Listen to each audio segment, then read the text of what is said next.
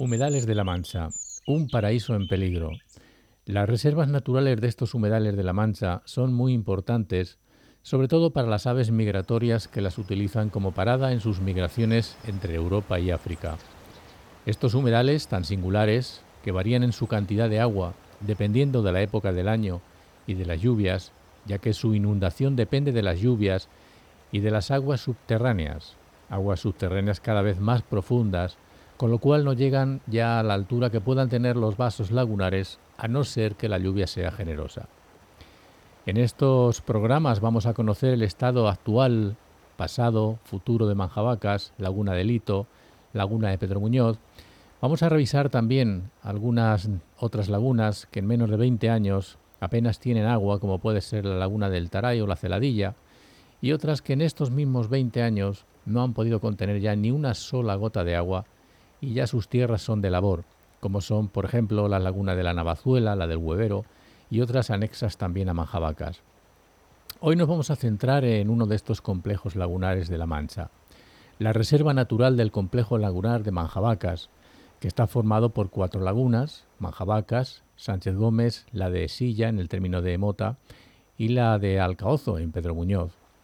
La avifauna ligada a Manjabacas es el valor más importante de la misma, que tanto en las épocas de invernada, de paso de, aves o nidificación, dan a esta laguna una importancia de carácter internacional.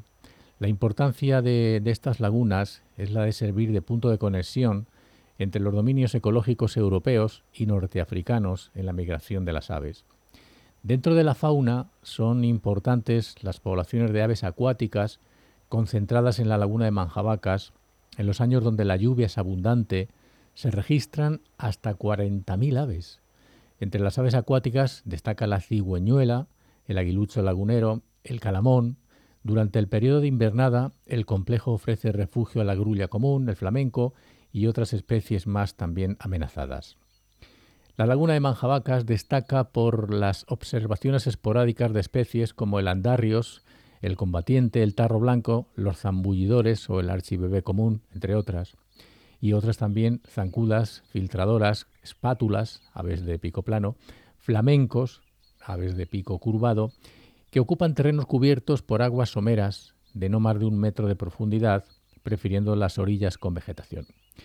Vamos a conocer más de esta laguna. Nos acompaña María Ángeles Cano, que es técnico de turismo del Ayuntamiento de Mota del Cuervo y nos cuenta cuál es la actualidad de esta reserva natural.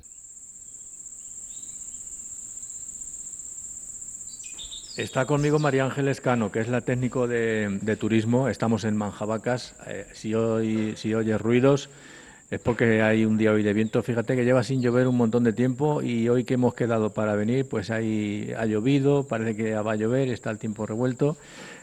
Buenos días, María Ángeles. Buenos días, Luis. Oye, la manjabacas, ¿qué supone manjabacas para Mota del Cuervo?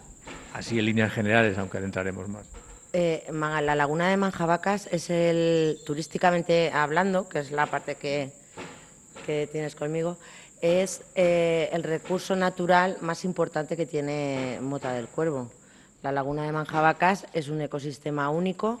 Eh, es sorprendente que en un territorio como es Mota del Cuervo, como es La Mancha, tengamos este tipo de humedales, porque cuando la gente llega a La Mancha lo que espera es un terreno seco o árido y de repente encuentras este paraíso tanto de aves migratorias como, como de fauna.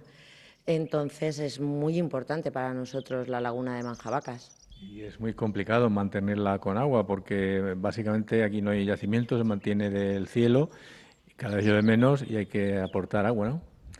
Claro, eh, el principal problema que tiene la laguna es que es una laguna, eh, es su, propio, su propia forma de ser. Ella es, la laguna de Manjabacas es una laguna endorreica que lo que el agua que recibe es el aporte de lluvia, de aguas subterráneas y de la depuradora de, Mota. Eh, las aguas subterráneas ahora mismo están más bajas que el nivel de la laguna, con lo cual no le aportan agua y la lluvia, pues como todos sabemos, cada vez llueve menos. Entonces eh, es muy complicado que si no llueve la laguna tenga, agua. Las olas de calor lo que hacen es que cada vez la estación seca de la laguna sea más larga.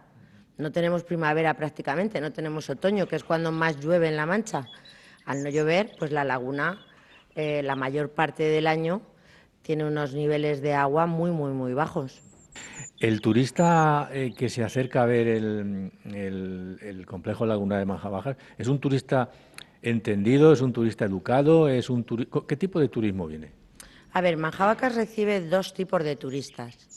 El, el turista amante de la ornitología, que es un turista que sabe lo que hay en Manjabacas y viene precisamente porque conoce la enorme riqueza y el enorme valor que tiene la laguna.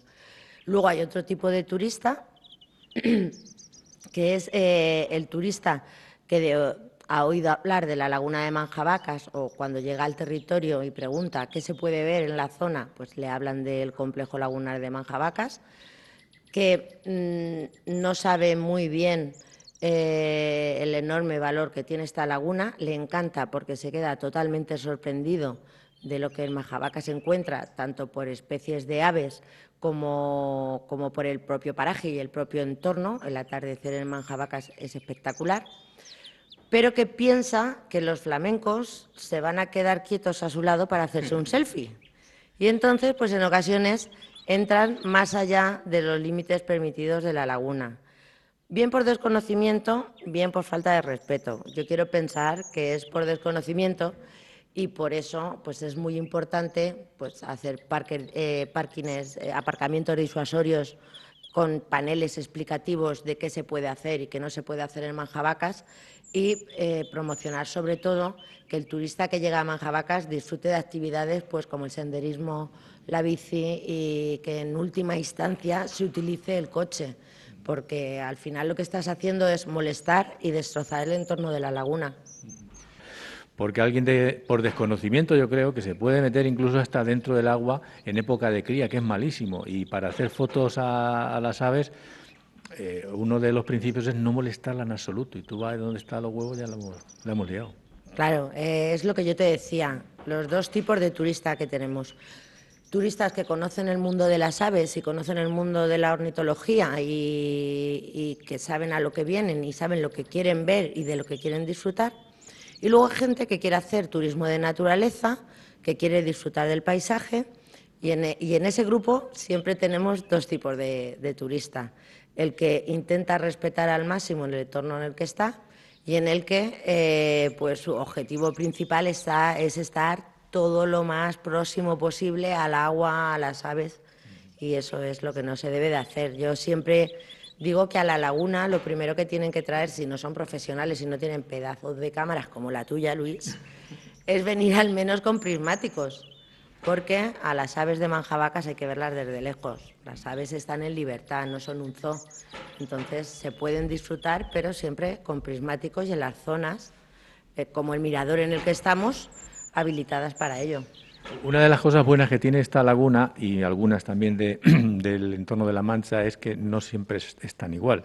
Tú vienes a verla en mayo y ni es la misma laguna, ni son los mismos pájaros, ni son las mismas aves que si vienes a verla en, octubre, por ejemplo.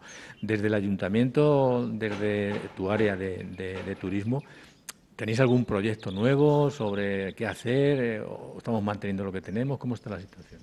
A ver, las competencias en la laguna están, eh, las tiene, la laguna es de la Junta de Comunidades, eh, la, lleva, la gestiona Medio Ambiente, pero aparte hay diferentes entidades que trabajan en ella, pues como puede ser SEO Life con el tema de, las aves o Global Nature. Nosotros, eh, yo en ocasiones hablo con los técnicos y hacemos cosas conjuntas, como charlas informativas en colegios. La técnico de medio ambiente sé que, trabaja más cerca de ellos y, eh, hace actividades con los colegios, sobre todo en este trabajo de sensibilización, pero desde el área de turismo lo, único que hacemos con la laguna es eh, las visitas guiadas que se hacen, que son pocas, sobre todo porque no es un recurso muy demandado y además para grupos es complicado porque no puedes llegar con un autobús y tampoco creo que fuese una buena idea pero eh, tenemos folletos informativos y se informa desde allí. Eso es lo que tenemos.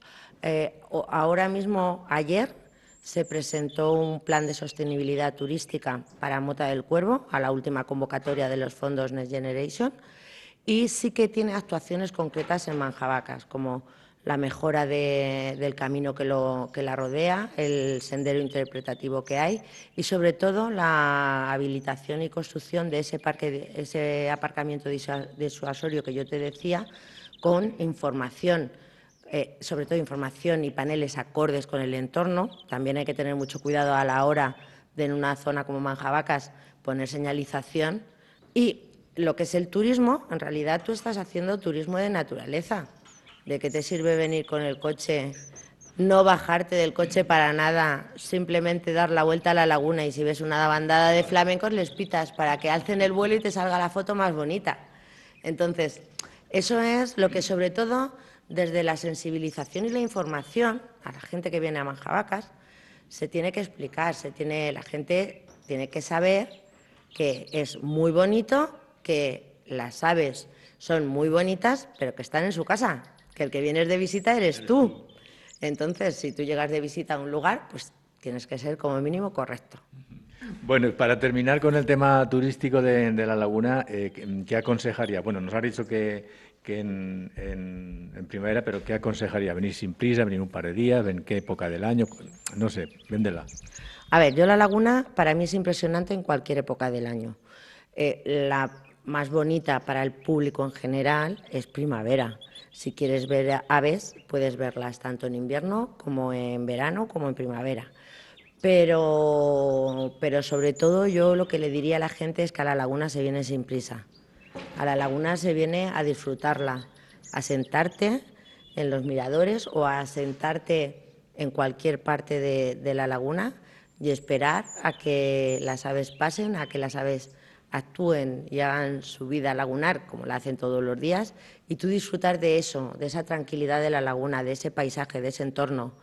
No venir corriendo a buscar una fotografía para marcharte porque quieres ver toda la mancha. Este también es un problema del turismo, que no nos damos cuenta de lo enorme que es la provincia de Cuenca y de lo enorme que es Castilla-La Mancha y queremos verlo todo en un fin de semana. Y es imposible. Entonces, Manjabacas es un lugar para venir, pero sobre todo para venir tranquilo y para venir con muchas ganas de, disfrutar de la laguna, de disfrutar de la naturaleza. Gracias, María Ángeles. Gracias a ti.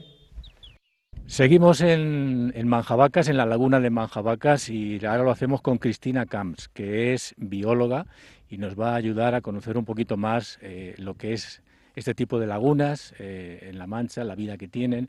Eh, una laguna en, La Mancha que en verano se seca, que luego coge agua. Eh, ¿Qué tiene de valor eh, este, este tipo de, humedales? Bueno, nos encontramos en la laguna de Manjabacas, forma parte del complejo lagunar de Manjabacas, que está formado por seis lagunas endorreicas de carácter salino y que son estacionales y Manjabacas cuenta con la peculiaridad de que al recibir el vertido de aguas residuales procedente de Mota del Cuervo, pues mantiene, hay años que no se seca, mantiene siempre algún, algo de agua. Eh, son lagunas muy peculiares, tienen unas condiciones físicas y biológicas que le confieren unas características que le permiten albergar gran, gran biodiversidad. De hecho, en, en los humedales, a grosso modo hablando a nivel mundial, eh, se reproducen y se crían el 40% de las especies del planeta. No quiero decir que estén en manjabacas, pero hablando un poco de, la importancia de, este tipo de, humedales. Me llama la atención, hablábamos antes, porque hemos estado hablando un ratito, que es natural y es normal que este tipo de lagunas se sequen en verano y cojan agua en invierno, que la vida sigue. Exacto, son, como te comentaba, lagunas estacionales que se nutren del agua de, las precipitaciones y han llegado a nutrirse en tiempos en los que los acuíferos estaban más rebosantes que ahora también de, agua del subsuelo y este agua se, cuando comienza ya a acercarse el verano, pues por evaporación se pierde, aparte de que se filtra al, al acuífero y la laguna se seca. Eso no quiere decir que, que la laguna haya, haya muerto, ni mucho menos, porque es parte de, su ciclo. Son, son ecosistemas estacionales. entonces no, nos tenemos que alarmar. En verano cuando venimos y dar una vuelta y está todo blanco, salino, que esa es otra, porque el agua es dulce, pero es salada. Exacto. Eh, son ecosistemas de, agua dulce, pero es muy curioso que, que las llamemos lagunas salinas ¿Qué significa? Bueno, pues estamos delante de cuencas endorreicas, es decir, mm, reciben el agua, pero no tienen ninguna salida eh, de agua hacia el exterior. El agua solamente sale por evaporación o porque se filtra al, al, acuífero, eso hace que cuando el agua se evapore o se filtre, las sales y los minerales que llevan se queden acumulados en el sedimento. Con el paso de los años, constante detrás, un ciclo tras otro, tras otro, tras otro, pues el acúmulo de, sales y minerales hace que, que, es elevado, por eso cuando el agua se vuelve a llenar, vuelve a disolver esas sales y el agua es salada. Al principio del ciclo, cuando hay mucha agua, pues la salinidad es una salinidad más baja, pero conforme nos acercamos al verano y comienza a acrecentarse la evaporación, esa salinidad puede llegar a superar la salinidad del mar. Y hay organismos o microorganismos que conviven con el agua salada y dulce, o, cómo va esto, porque cuando se seca, me comentabas que se quedan aquí, incluso aunque no hubiese agua, varios años. Aquí tanto tanto la vida que hay dentro del agua, estamos hablando de, bacterias, estamos hablando de algas microscópicas, estamos hablando de pequeños crustáceos que viven en la columna de agua, eh, están adaptados a ese estrés salino y a esas condiciones de alta salinidad, al igual que toda la vegetación que vemos aquí alrededor de la laguna, son plantas que están adaptadas a vivir en este suelo con estas características tan salinas. Eh, lo que te comentaba, por ejemplo, de del, zooplancton, que es como se llama estos pequeños crustáceos que viven en, en el agua. Eh, cuando hay mucha agua, ellos se reproducen de manera sexual, eh, dan lugar a, individuos que son exactamente iguales que la madre, pero cuando las condiciones de, en, el agua comienzan a ser ya de estrés hídrico o altas concentraciones salinas, altas temperaturas, ellos comienzan a reproducirse de manera sexual, produciendo huevos macho y huevos hembra, que dan lugar a individuos machos y hembras, que cuando se fecundan dan lugar a unos huevos de resistencia que se llaman efipios. Cuando la laguna se seca, esos huevos de resistencia quedan enterrados en el sedimento y son capaces de aguantar décadas ahí hasta que la laguna se vuelve a llenar y eclosionan para volver a comenzar un nuevo ciclo. Entonces, eh, lagunas que están secas desde hace ya 15 años, 20 o 30 años, y empiezan a coger humedad, e, eso está ahí, entonces. Exactamente, ahí están esos huevos de resistencia, porque mm, cuando vemos una laguna seca no podemos infravalorarla y decir, esta laguna ya... Vamos a labrarla, vamos a labrarla. Exactamente, vamos... No, no. Eh, ahora encontramos muchas lagunas, hay años que prácticamente no tienen nada más que una lámina de agua porque han sido años muy secos de precipitaciones y no han conseguido eh, no han llegado a tener un nivel de agua eh, suficiente pero eso no quiere decir ni que el ecosistema esté muerto ni que la laguna esté perdida porque en años de buenos de lluvia puede volver a rebrotar y a resurgir vamos de manera totalmente. Bueno, e, el cambio climático hace que quizás eh, estas lagunas pues reciban aves que no eran habituales antes y que esas aves, a lo mejor al quedarse, eh, pues interfieren un poco en lo que es la evolución normal de, la laguna, ¿no? Como por ejemplo puede ser el flamenco, que parece que no te cae muy bien. No, no me cae muy bien, no tengo mucha simpatía por él.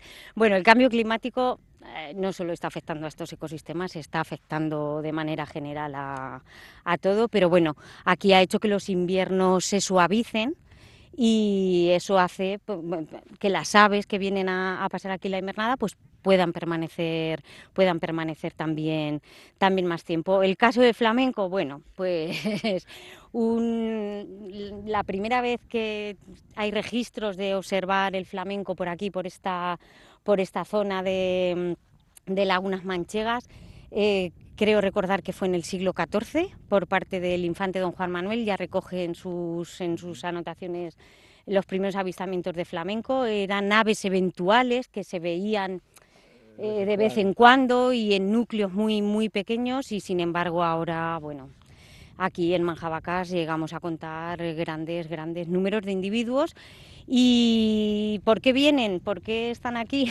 bueno, pues eh, lo que hablabas del cambio climático, los inviernos se han suavizado, eh, hay lagunas em, como por ejemplo Fuente la Piedra en Málaga o la Camarga Francesa que han convertido sus lagunas en auténticos criaderos de flamenco, pues eso hace que también eh, al haber tantos recibamos aquí también una parte de ellos y también porque tienen alimento. Si no tuvieran alimento no los tendríamos aquí. En Alcaozo Aun habiendo agua vamos a encontrar vamos a encontrar pocos flamencos porque, no, tienen tanto alimento como tienen en, en Manjabacas. Pues parece mentira, ¿no? Que, este, vuelvo a reiterar, ¿no? Que se seca, que se llena, que se y que haya alimento.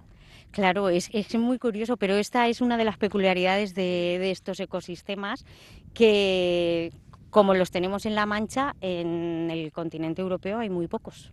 ¿Le, damos la importancia que tiene a este tipo de, humedales o, no? No, no valoramos, eh, no, no somos conscientes del tesoro natural que, tenemos aquí en La Mancha, ya no solo Manjavaca, sino el resto de, lagunas de este tipo, y no, no, no son valoradas como, como debieran de ser.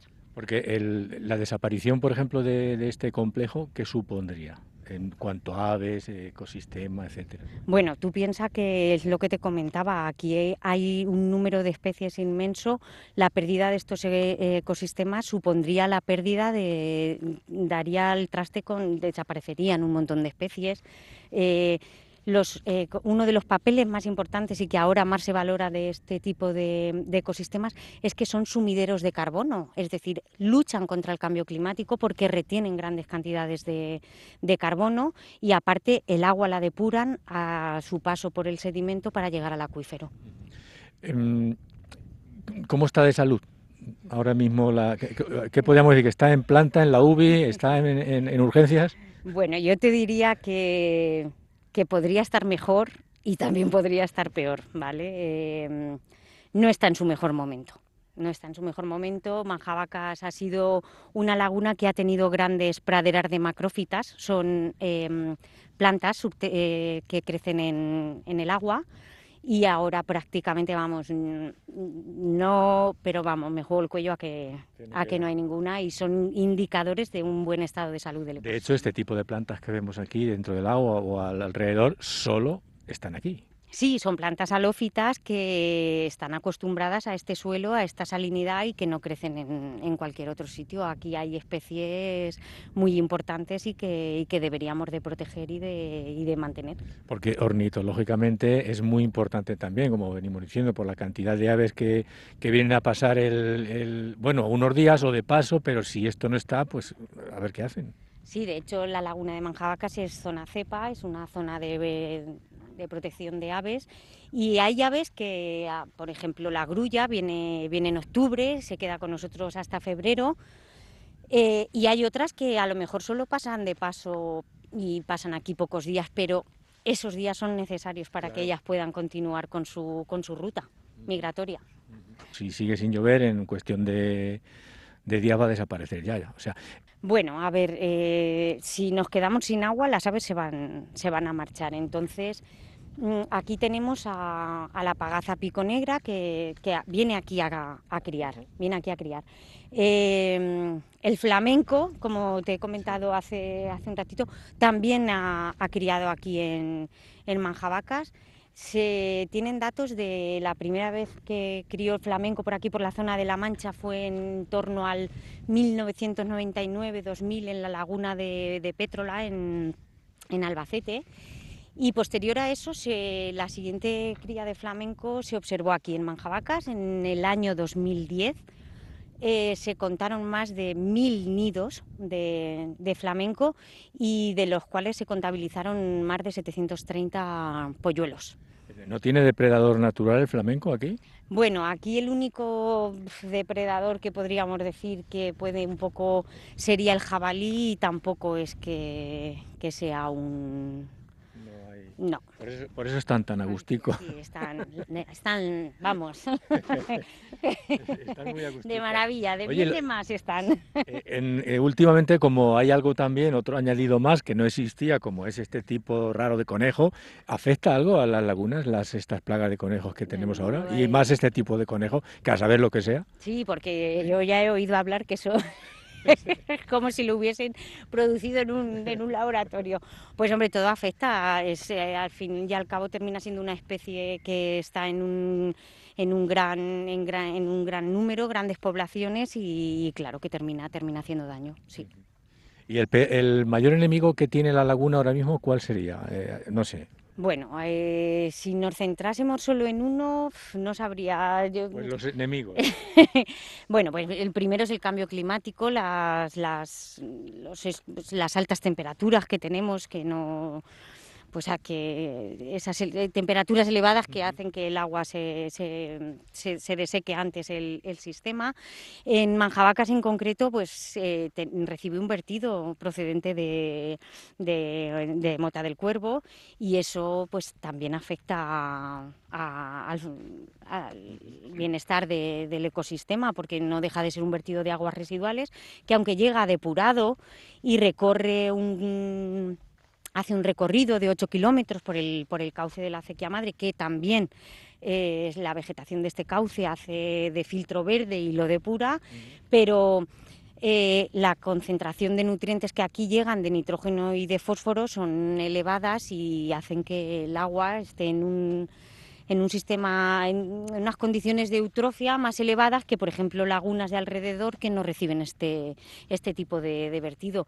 Luego, si nos fijamos, eh, la laguna de Manjabacas está rodeada por completo por tierras de cultivo y estas tierras se tratan con abonos, se tratan con químicos, se tratan eh, cuando llueve, el agua arrastra todos esos eh, abonos y y químicos al agua y eso hace que también sufra parte de, contaminación por ese, por ese, en ese aspecto.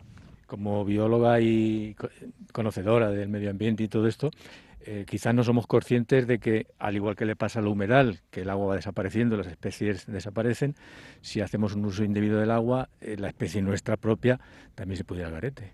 Exactamente. De hecho, los humedales son tan importantes, una de las cosas tan importantes que tienen es eh, que acumulan agua, agua dulce. En el planeta hay muy poco porcentaje de, agua dulce, la mayoría está retenida en glaciares y retenida en, los acuíferos y los humedales albergan un porcentaje importante de ese agua dulce necesitamos mantenerlos a toda costa, como sea, vamos. ¿Qué habría que hacer? Bueno, habría que empezar por, em, empezar labores de restauración de este tipo de ecosistemas. Para ello es lo que te decía, necesitamos juntar a todas las partes, es decir, agricultores, científicos, a los políticos, a mm, grandes líderes comunitarios, a educadores que conozcan la verdadera importancia de, estos ecosistemas, que sepan transmitir por qué es tan necesario tener la necesidad de, mantenerlos y, y atender los problemas de los agricultores, que, podamos llegar a acuerdos que, que, se necesitan, expropiar las tierras de alrededor de, los humedales para que, pues oye, eh, si los políticos están de acuerdo, si se tienen fondos, si se tiene eh, ese dinero que hace falta, porque hace falta dinero como para todo, se pueden empezar a, crear planes de, restauración que nos permitan incluso recuperar un poco el estado en el que estos humedales se encontraban hace años atrás, que era mucho mejor que, que ahora. Ya no se trata tanto de, sí, de mantenerlos, pero también de intentar que vuelvan un poco al estado anterior que tenían, que era mucho mejor que, que el que tienen ahora. Si nos ponemos a hablar de eh, los tapetes microbianos que se crean en, la laguna, eh, podemos encontrar microorganismos que rememoran los comienzos de, la vida y de las épocas de glaciaciones y cosas así.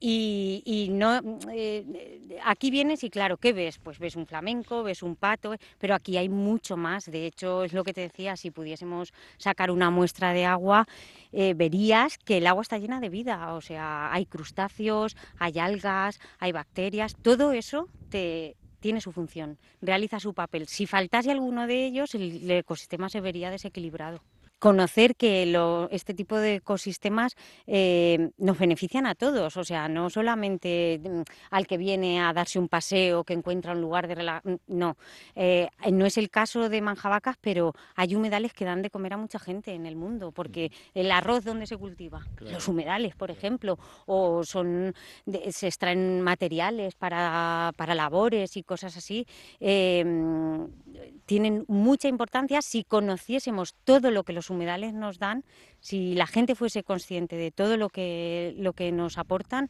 eh, seguramente los valoraríamos y cuidaríamos mucho más. No sé, dinos qué es lo que tenemos que fijarnos, ver para no que es algo más allá de los flamencos. Yo os diría que estamos delante de un ecosistema que, que son únicos, son ecosistemas únicos en, en, el mundo y los tenemos aquí en La Mancha y jolines, tenemos que hacer bandera de, de ello. Cuando dices en el mundo es mucho, ¿eh? Sí, sí, es que te, te, estoy hablando que lagunas de este tipo no las encuentras en cualquier lugar. Ya te digo que en Europa son muy escasas y, y no son ecosistemas que... Lagunas hay muchas, pero como estas las tenemos en La Mancha. No, y para terminar, ¿qué mensaje, ¿qué mensaje lanzarías y a quién con respecto a la laguna? Bueno, ¿qué mensaje lanzaría?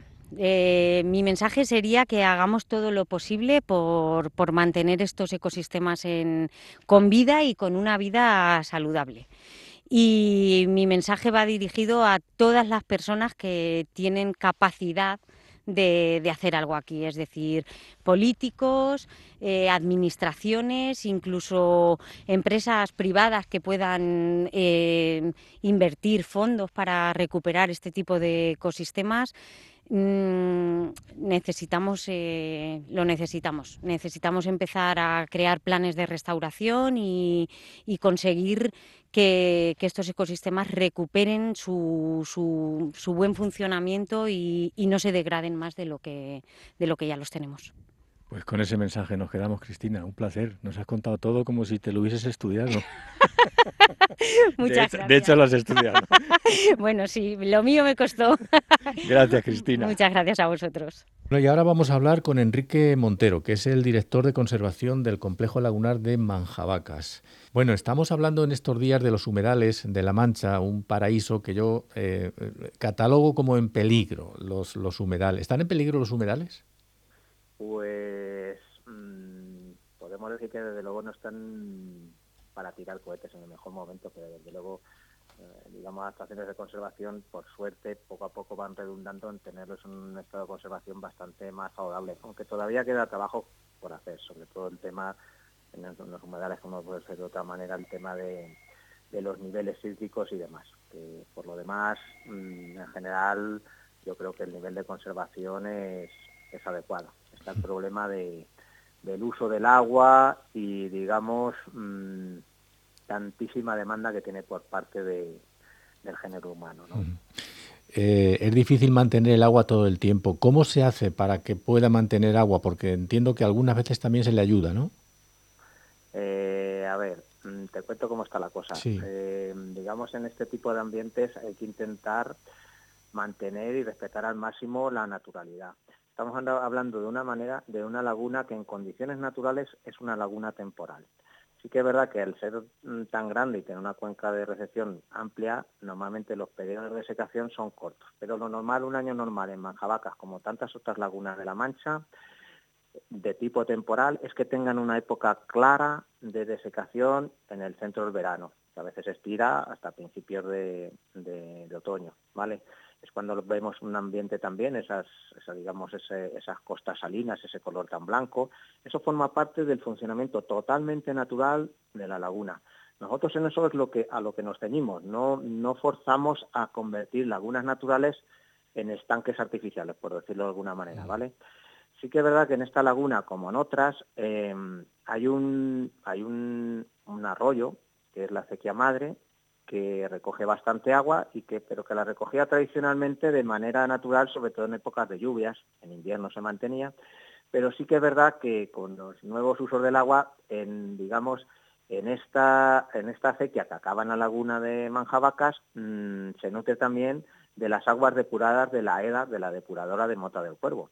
Y ese es, digamos, un aporte continuo que tampoco es del todo natural, pero bueno, no pasa nada, entra en la laguna, pero en verano, con las temperaturas tan altas que hay, no llega a compensar la evaporación. Y o tenemos un invierno y un otoño muy fuerte de lluvias o la laguna acaba desecándose. Sí que es verdad que en, en años, por desgracia, cada vez más excepcionales, eh, eh, el nivel que alcanza la laguna en invierno es tan alto que, que prácticamente es capaz de, de enlazar con la siguiente temporada de lluvias. Y apenas pasa por sequía pero no es lo más habitual, ¿vale? No, no va a ser este año, ¿eh? porque estamos teniendo un año hídrica- Este año hídricamente no, bastante eh, complicado. Este año no tiene pinta. Ojalá el mes de diciembre, como el mes de diciembre hubiesen sido desde octubre hasta hoy. Bueno, desde, desde el gobierno regional, desde la conservación, desde la dirección de la conservación de esta de este humedal, ¿qué se hace a lo largo del año eh, en la laguna? Eh, bien, Eh, lo que hacemos nosotros es eh, pulsar continuamente, mm, digamos, los elementos que también nos indican el estado de conservación. Uno de los principales ahí son los censos, que desablemente los hacemos con carácter mensual, a veces varios al mes, de, de la bifauna. También hacemos de manera periódica, está ya no con tanta recurrencia, el estado de la flora, tanto lagunar perila- como perilagunar. Continuamente vamos intentando adquirir mm, terrenos actualmente en cultivo de la orla periférica, en la cual hace décadas, muchas décadas, eh, se pusieron cultivo y, digamos, vegetación propia de la orla se había destruido, la intentamos recuperar, porque es una vegetación exclusiva, que solo crece en ese tipo de ambientes, simisalinos, con bastante sequía en verano, inviernos duros, hay una especie de plantas que quizá una de las más prototípicas será en Bardín, que crece solo en ese tipo de ambientes. Es un hábitat mm, absolutamente protegido a nivel regional en la Unión Europea y a nivel nacional. Entonces intentamos adquirir terrenos ahí para hacer plantaciones y recuperando ese tipo de ambientes. Cada vez nos, ha- nos hacen un colchón respecto mm, a impactos que nos vengan de fuera. Es otra cosa, contaminación difusa de tipo agrícola por pesticidas, por, por fertilizantes y demás. Otra de las cosas que hacemos.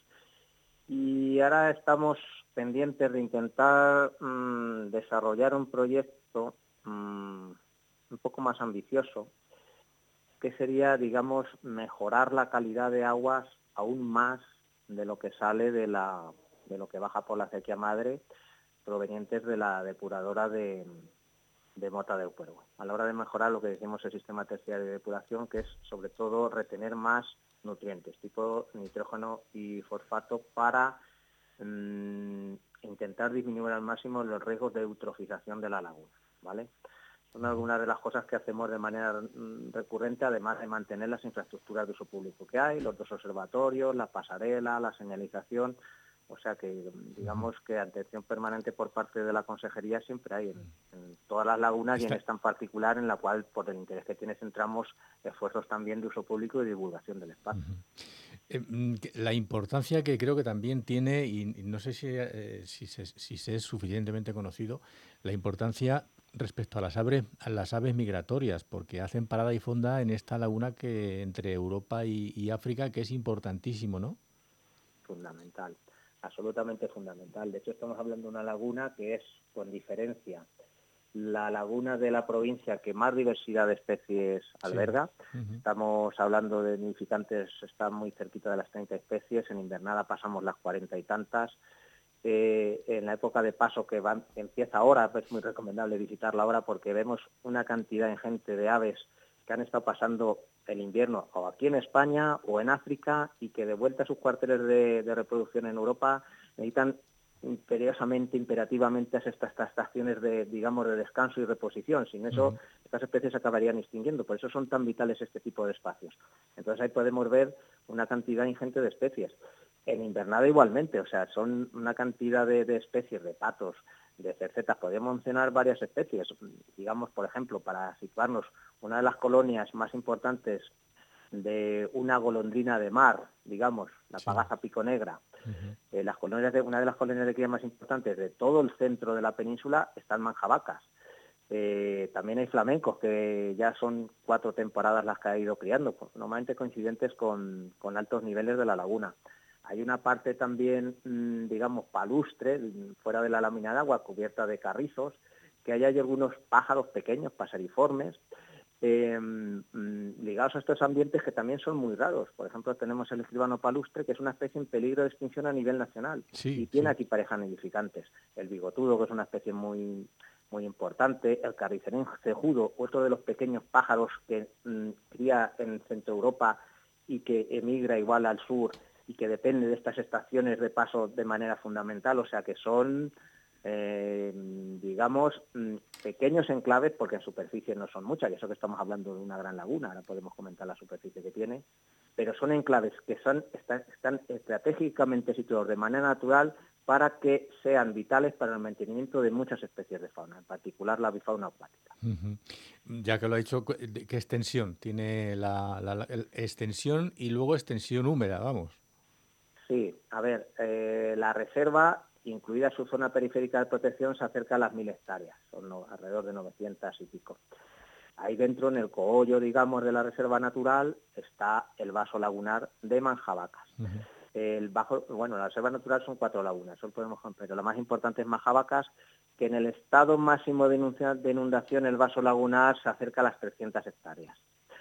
Eh, pero el complejo lagunar de Manjabacas son cuatro lagunas, no es solo la laguna de Manjabacas, es la más grande, la que más mm, diversidad de especies aloja, la que los niveles mm, de agua se mantienen más altos y donde más tiempo, pero en realidad mm, es un complejo que tiene otras lagunas.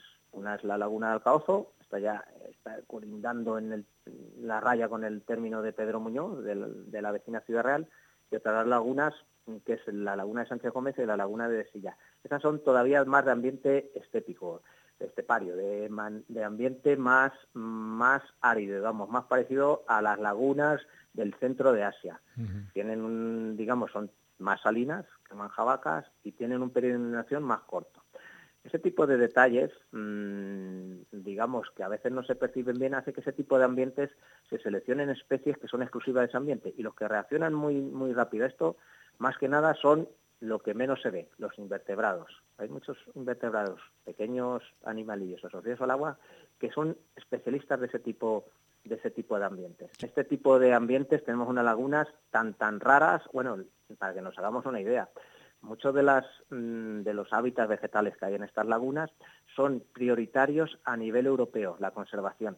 Y las mejores representaciones como no están en España. Esto en Europa son verdaderas rarezas, por eso, digamos, a nivel europeo le dan un tan alto nivel de protección. En Europa hay más lagos, pero no hay lagos como estos. Manjabacas, un tesoro de la naturaleza en el corazón de la Mancha.